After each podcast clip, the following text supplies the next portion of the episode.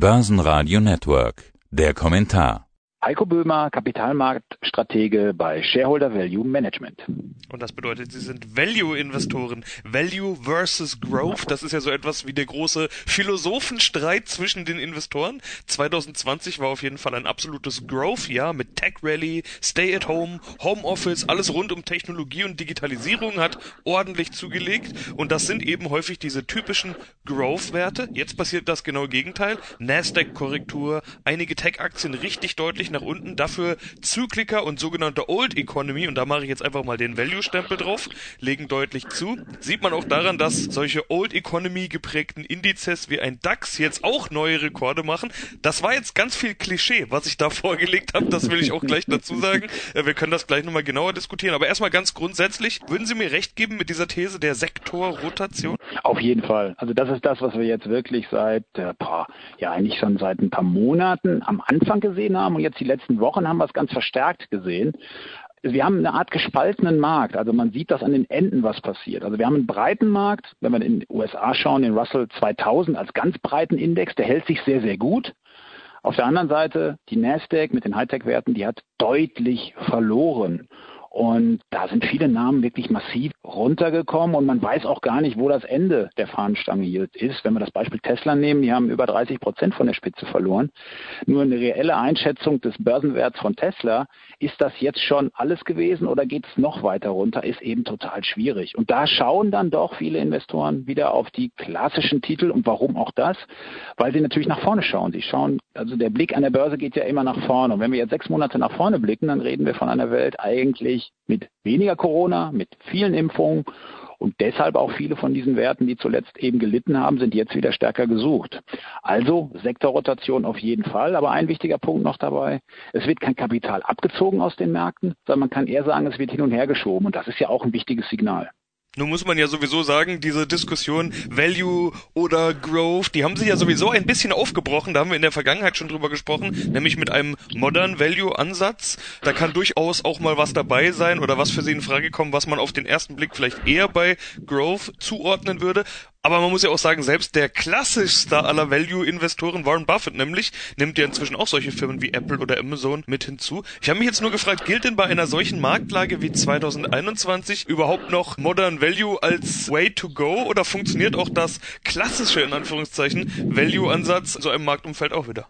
Ja, das Klassische, wenn wir das Klassische dadurch definieren, dass wir Unternehmen haben, die im Vergleich zum Standardmarkt besonders niedrig bewertet sind. Niedrige Bewertung heißt immer hohe Sicherheitsmarge. Und das ist ja was wirklich klassische Value-Aktien auszeichnet. Niedrige Bewertung zum Gesamtmarkt und dann die Hoffnung darauf, dass diese niedrige Bewertung abgebaut wird und sich dem Markt anpasst. Das haben wir sicherlich in einigen Sektoren und bei einigen Unternehmen gesehen und da sind wir auch genau gerade dabei, bestimmte Positionen aufzubauen. Also wenn ich eine Unilever zum Beispiel nehme als, als Bereich, als Aktie, die wirklich ja super breit im Konsumbereich aufgestellt ist, die ist zuletzt deutlich runtergekommen. Die hatten wir lange auf der Watchlist und haben sie aber jetzt in den Frankfurter Aktienfonds für Stiftungen auch aufgenommen, weil sie keiner haben will. Man muss das einfach so sagen. Also speziell diese Aktie war jetzt stark runtergekommen und hat jetzt eigentlich aber auf Sicht der nächsten sechs bis zwölf Monate ganz gute Aussichten, aber auf jeden Fall langfristiger noch zu sehen. So eine Aktie muss man eben auch einfach dann länger mit ins Depot nehmen. Und das ist eigentlich auch das, wo wir jetzt wirklich, ja, man könnte sagen, wir haben nicht auf die Bremse getreten, aber wir haben vielleicht einen Gang zurückgeschaltet und schauen bei der Aktienauswahl jetzt eben auch auf Titel, die momentan nicht so beliebt sind und eben genau diese Sicherheitsmarge bieten, auf die wir achten. Ja, jetzt ist Sicherheitsmarge natürlich nicht der einzige Ansatz bei Ihrer Art zu investieren. Sie haben schon genau das Richtige getan, nämlich sind mal weg von diesen Klischees, was ist jetzt Value und was ist Growth, sondern haben das Ganze mit Beispielen gefüllt. Was für Kennzahlen sind denn wichtig oder beziehungsweise was schauen Sie sich dann jetzt an, um eine Entscheidung zu treffen? Ja, im Endeffekt, wenn wir wirklich von dem Klischee weggehen, wie Sie es schon sagen, dann sagen wir für uns auch, wir suchen nicht Value oder Growth, wir suchen wunderbare Unternehmen. Und ein wunderbares Unternehmen, ja, wie findet man die und worauf achtet man da? Und dieses Konzept, also grundsätzlich muss man sagen, Gewinne sind der Schlüssel. Und das ist vielleicht auch wirklich nochmal ein Unterschied, um jetzt das Klischee Growth nochmal zu nehmen. Growth-Unternehmen, die schauen sehr stark auf Wachstum. Und das kann auch erstmal nur ein Umsatzwachstum sein und das Unternehmen macht noch keine Gewinne. Das sind Werte, wo ein Value Investor erstmal nicht intensiv hinschaut, weil er natürlich als zentrale Kennziffer den Gewinn sieht. Das ist wirklich der Schlüssel dessen. Und wenn man dann sich die Gewinne angeschaut hat und das Unternehmen hat Gewinne, dann geht es eben darum, welche speziellen Kennzahlen sind es. Und hier würde ich sagen, sind es vielleicht drei, die man da zugrunde legen kann. Also zum einen der Nettogewinn, der muss steigen, denn so kann wirklich auch die Stärke des Wettbewerbsvorteils des Unternehmens angezeigt werden, dass es wirklich über einen längeren Zeitraum steigende Gewinne hat. Eine hohe Umsatzrendite ist ein wichtiger Faktor, der auf jeden Fall auch eine Wettbewerbsstärke zeigt. Ja, und ein ganz wichtiger Faktor, der sicherlich bei vielen gar nicht so eine große Rolle spielt, das ist der einbehaltene Gewinn, dass dieser einbehaltene Gewinn zulegt. Und wenn man sich diese drei Sachen anschaut, dann findet man doch wirklich diese wunderbaren Firmen mit wunderbaren Geschäftsmodellen, die eben über lange Zeit besser abschneiden als der Markt. Wenn Sie jetzt über einbehaltenen Gewinn sprechen, wie sehr sind Sie dann Dividendenfreund?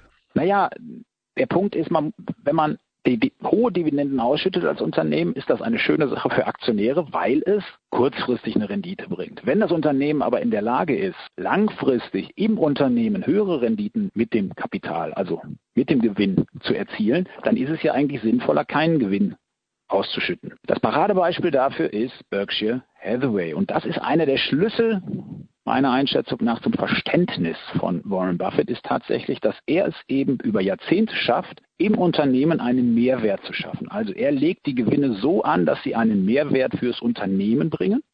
Und deswegen schüttet er keine Dividende aus, weil eben intern die Gewinnverzinsung höher ist als das, was er eben als Ausschüttung bringen könnte.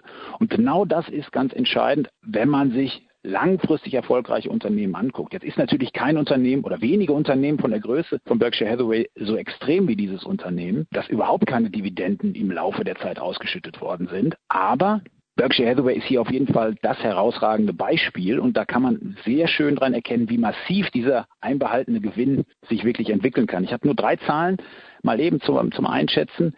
2015 lag der einbehaltene Gewinn bei Berkshire Hathaway bei 187 Milliarden US-Dollar. 2018 waren es schon 321 Milliarden und 2020 444 Milliarden. Das heißt, im Laufe von wenigen Jahren hat sich hier dieser Wert mehr als verdoppelt und erreicht jetzt fast schon den Börsenwert von Berkshire Hathaway. Jetzt gibt's aber doch genau da dann auch die Kritiker, die sagen, wenn die Unternehmen so viel Geld behalten, dann wissen sie ja nur nicht, wo sie das investieren sollen. Geht ja sogar noch weiter, wenn wir Berkshire Hathaway als Beispiel nehmen, die haben Aktien zurückgekauft, eine Coca-Cola kauft eigene Aktien, noch so ein klassischer Value-Wert. Wie beobachten Sie eigentlich diese Aktienrückkäufe? Also da kommt ja ganz schnell dann der Vorwurf auf, naja, die wissen eben nicht, was sie mit ihrem Geld sonst machen sollen und wer eigene Aktien kauft, der tut ja auch gleichzeitig noch was für den Kurs, bisschen Kurskosmetik. Richtig, aber dazu muss man eben nur kurz festhalten, dass natürlich die Aktienrückkäufe darf nicht in den einbehaltenen Gewinn mit reingerechnet werden in der Bilanz, sondern die sind dann ja da schon rausgerechnet, denn der Jahresgewinn des Unternehmens kann entweder in die Bilanz übernommen werden, in Dividendenform ausgeschüttet werden oder für Aktienrückkäufe genutzt werden. Und Berkshire Hathaway hat zum Beispiel eine Schwelle vorgegeben und sagt, okay, wir kaufen nur zu bestimmten, nur wenn wir davon überzeugt sind, dass das Unternehmen derzeit unterbewertet ist. Das heißt, da gibt es klare Vorgaben, wann überhaupt Aktien zurückgekauft werden. Bei anderen Unternehmen ist das tatsächlich nicht so. Da wird in großem Maße werden dort Aktien zurückgekauft. Ja, ein hoher einbehaltener Gewinn. Jetzt ist es aber auch ein extremer Wert bei Berkshire Hathaway mit diesen Erfolgen der vergangenen Jahrzehnte, muss man ja schon sagen. Aber ein hoher einbehaltener Gewinn ist erst einmal ein, natürlich ein gutes Zeichen, weil so viel Kapital und so viel Gewinn überhaupt vorhanden ist. Und man ist eben bereit, dann auch größere Übernahmen tätigen zu können. Und größere Übernahmen im Bereich bei Berkshire Hathaway waren in den vergangenen Jahren häufig Werte zwischen 20 und 30 Milliarden US-Dollar. Und so etwas kann man dann natürlich wirklich schon aus den liquiden Mitteln wirklich bestücken, die natürlich deutlich niedriger ausfallen als diese extrem hohen Werte. Aber man hat dann eben diesen Spielraum. Und Buffett verfolgt diese Strategie, eben keine Dividenden auszuschütten, andere Unternehmen nehmen dann die Form einer Sonderdividende und schütten die aus. Das ist ja ein Argument, was oder eine Idee, die bei Apple immer schon mal wieder aufgekommen ist, ob Apple nicht auch von den hohen Liquiditätsbeständen runterkommt in der Sonderdividende. Das ist eine Möglichkeit, sehe ich bei dem Unternehmen aber nicht. Ich sehe es aber insgesamt wirklich positiv, wenn Unternehmen so finanzstark sind im Vergleich zu Unternehmen, die eben eine eher dünne Kapitaldecke haben. Jetzt haben Sie gerade schon den Begriff Bewertungen verwendet. Am Ende des Tages geht es natürlich trotzdem noch drum, äh, günstig zu kaufen. Auch das großartigste Unternehmen kann irgendwann zu teuer sein. Was würden Sie sich denn gerade anschauen? Wir haben jetzt schon einige Beispiele, einige ja doch irgendwie Klischeebeispiele hin und her gespielt. Welche Beispiele würden Sie gerade ins Spiel bringen, um mal zu zeigen, was Sie sich gerade anschauen, um alles zu verstehen, was wir gerade besprochen haben? Ja, wenn man zum Beispiel in den Pharmasektor schaut, dann ist ja so, dass alles momentan gerade Richtung Impfstoffe schaut, was dort gespielt wird. Da werden junge Unternehmen gehandelt, da werden Unternehmen gehandelt mit einer großen Zukunftshoffnung, keine Frage im Bereich Impfstoffe. Wir schauen aber zum Beispiel auf traditionelle Werte im Pharmasektor, denn die werden gerade nicht besonders stark gesucht und haben attraktive Bewertungsniveaus. Nehmen wir die Story Novo Nordisk. Viele kennen den Titel. Das ist ein Insulinspezialist. So, Insulin wird eingesetzt bei Diabeteserkrankungen. Novo Nordics ist in diesem Bereich Weltmarktführer. Darunter kann man sich noch nicht so viel vorstellen. Aber der Weltmarkt für Diabetes wächst jedes Jahr um sieben bis neun Prozent. Das muss man sich mal vorstellen. Das heißt wirklich die Anzahl der Diabeteserkrankten in weniger als zehn Jahren gibt es doppelt so viele Diabeteskranke wie jetzt. So. Und nahezu jedes zweite Insulinprodukt weltweit wird von Novo Nordisk verkauft. Und wenn man so ein Unternehmen findet, das diesen wirklich großen Wettbewerbsvorteil hat, den es auch noch lange Zeit verteidigen kann, weil das Unternehmen hat eine Story und eine Geschichte von annähernd 100 Jahren und auch Erfahrungen in diesem Bereich, dann ist das etwas, wo man jetzt einsteigen kann mit einer langfristigen Perspektive.